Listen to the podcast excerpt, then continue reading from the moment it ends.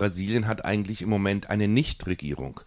Es wird gar nicht richtig regiert in diesem Land, weil äh, die verschiedenen Fraktionen kommen nicht so richtig äh, zueinander. Es wird unheimlich viel ähm, angekündigt. Natürlich ähnlich wie in den USA, ständig wird über Twitter verlautbart, was jetzt wichtig ist und was in Zukunft gemacht werden soll. Aber im Gegensatz zu dort, es passiert so gut wie gar nichts. Denn diverse Vorhaben äh, stehen, stehen an. Auch der ja, eigenartige Justizminister Moro hat äh, sein Anti, Antikriminalitätsgesetzespaket äh, auf den Weg gebracht. Über das wird auch die ganze Zeit gestritten, in welcher Reihenfolge und wann es dann im Parlament verabschiedet werden soll und wie das vor sich gehen soll. Die Militärs finden das natürlich prima, anderen Leuten ist das mehr oder weniger egal. Es geht auch nicht richtig voran. Also es ist wirklich so ein bisschen der Eindruck, es geht überhaupt gar nichts in irgendeine Richtung in Brasilien. Und auch wirtschaftlich ist inzwischen schon zu merken, die ganzen jüngsten Zahlen, ähm, was immer da für Indikatoren mal veröffentlicht werden, sei es Arbeitslosigkeit, die gerade ähm, wieder im Steigen ist, obwohl sie die letzten Monate eigentlich äh, am Sinken war und auch, was habe ich gerade nochmal gelesen, ja im Prinzip die Halden in der verschiedenen Industriebetriebe äh, äh, nee, äh, werden immer voller, das heißt, es wird weniger verkauft. Es sieht im Moment nicht sonderlich gut aus wirtschaftlich, wo ja eigentlich davon ausgegangen war, ähm, jetzt mit Bolsonaro, wie so viele gesagt haben, wird es endlich losgehen und auch wirtschaftlich diese Krise überwunden werden. Das ist also nicht zu beobachten im Moment. Genau, dann haben wir diese ganzen äh, Streit im Bildungsministerium von Veles äh, ist innerhalb von zwei Monaten die gesamte Mannschaft ein oder teilweise mehrfach schon ausgewechselt worden. Also alle wichtigen Menschen im Ministerium nach ihm, nach ihm äh, werden kurz wieder werden kurz angestellt und dann gleich wieder entlassen. Also das ist wirklich ein bisschen slapstick-mäßig in dem in dem Ministerium. Ähm, genau, der Außenminister, den hatte ich ja schon ähm, erwähnt, aber in seinem Bereich fällt natürlich auch die, äh, das bisschen, was an diplomatischen Dingen äh, derzeit gemacht wird. Da wird auch eigentlich nur äh, neue Allianzen geschmiedet. Also ihr habt das ja alles mit, alle mitgekriegt. Zu Bolsonaro, äh, Bolsonaro hat jetzt einen sehr engen Draht zu Trump. Die sind sich sehr einig und haben gesagt, sie werden jetzt alles gemeinsam voranbringen, wobei nicht sehr klar ist, was vorangebracht werden soll. Äh, in dem gleichen Kontext hat ja Bolsonaro angekündigt, die Botschaft in Israel nach Jerusalem zu verlegen. Ähm, und jetzt ist er gerade dort und direkt davor sah sich aus irgendeinem Grunde gezwungen, äh, diese Ankündigung wieder zurückzunehmen und sagt jetzt, jetzt soll eine Wirtschaftsvertretung in Jerusalem äh, eröffnet werden. Es ist ihm offensichtlich zu heiß geworden, weil insbesondere ähm, in der ähm, im Agrobusiness Viele Unternehmen befürchten, dass die Exporte in die arabischen Länder dadurch negativ beeinflusst werden und deswegen äh, laufen sie Sturm gegen diese Entscheidung, sich hundertprozentig dort auf die Seite Israels zu schlagen oder der jetzigen Regierung in Israel zu schlagen. Und dann gibt es natürlich auch ähm, immer noch die Frage Venezuela.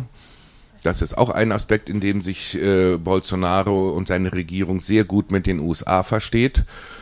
Genau, Bolsonaro, beziehungsweise in diesem Fall ähm, war das einer seiner Söhne, der hat dann auch gleich gesagt, okay, in Venezuela, da müssen wir dann einfach jetzt mal einmarschieren, damit die ganze Sache ein bisschen schneller geht.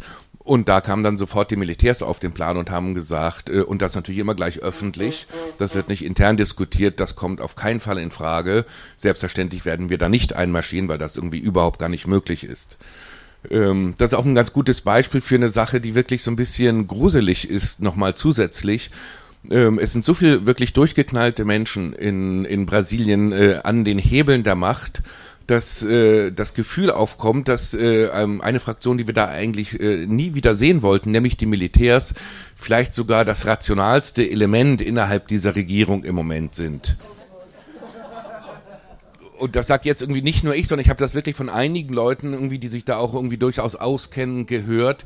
Wenn äh, mit der Regierung gesprochen werden muss, weil äh, die entsprechende Institution einen Dialog führen möchte oder was auch immer, dann wird darauf geachtet, dass man mit den Militärs spricht, weil man mit den Militärs, also denen, nur der Fraktion natürlich, die in der Regierung jetzt damit dabei ist, mit denen kann man reden, mit denen kann man ein richtiges Gespräch führen. Mit anderen Leuten, eben gerade wie Damaris Veles oder dem Außenminister, ist das eigentlich nicht richtig äh, möglich. Und man stellt auch fest, viele viele Botschafter ähm, legen Wert darauf, äh, mit der Regierung zu sprechen, wenn Bolsonaro gerade nicht da ist. Und dann sprechen sie eben mit dem Vize, mit dem Mourão der auch ja nun wirklich nicht besonders rational wirkte im Wahlkampf, aber äh, jetzt eindeutig von seinen Äußerungen, äh, leider Gottes, oder ich weiß gar nicht, wie ich das sagen soll, ähm, auf alle Fälle umgänglicher erscheint ähm, und auch von seinen Aussagen ein ganz klein bisschen rationaler ist als das, was andere Mitglieder in dieser Regierung dann von sich geben.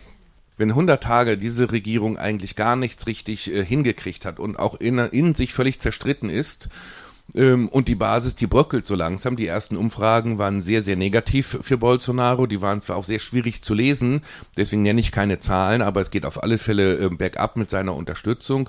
Und das ist auch eine Sache, die im Land äh, zu hören ist, dass es viele Menschen gibt, die sagen, um Gottes Willen, so haben wir uns das nicht vorgestellt von Leuten, die sich da mit Bolsonaro gewisse Dinge versprochen haben es bröckelt die Basis ähm, und dann stellt sich die Frage, in welche Richtung das jetzt dann eigentlich weitergehen kann. Und es ist durchaus so, dass immer wieder gesagt wird, es kann sein, dass diese Regierung, so wie sie derzeit existiert, gar nicht mehr so lange ähm, an der Macht sein wird, weil äh, irgendjemand in dem Land, also eine andere Machtfraktion, feststellt, so, so geht es nicht. Es könnte sein, dass dieses Land wirklich ähm, gegen die Wand fährt, noch mehr, als es sowieso schon passiert ist.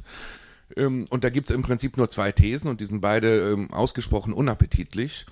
Also es ist nicht so, dass man sich richtig darüber freuen kann, wenn die Sachen im Moment nicht funktionieren, weil die Alternativen, die sind im Prinzip nicht sehr äh, positiv, denn es gibt keine Opposition ähm, jetzt auf Parteienebene, die in irgendeiner Art und Weise in der Lage wäre, da eine Alternative machtmäßig derzeit darzustellen. Und die eine Alternative ist, dass die Militärs sagen, das ist uns hier alles zu heiter geworden, wir tragen Mitverantwortung für diese Regierung. Äh, diese Regierung kriegt es so nicht gebacken und wir müssen jetzt dann doch das Ruder in die Hand nehmen. Was dann passieren würde, ist irgendwie auch reine Spekulation, weil ich meine, eine Militärregierung hätte international nochmal viel, viel größere Schwierigkeiten, überhaupt irgendwie anerkannt zu werden. Es könnte dann sogar irgendwann Richtung Neuwahlen gehen, aber ähm, das ist jetzt alles Spekulation, will ich nicht vertiefen.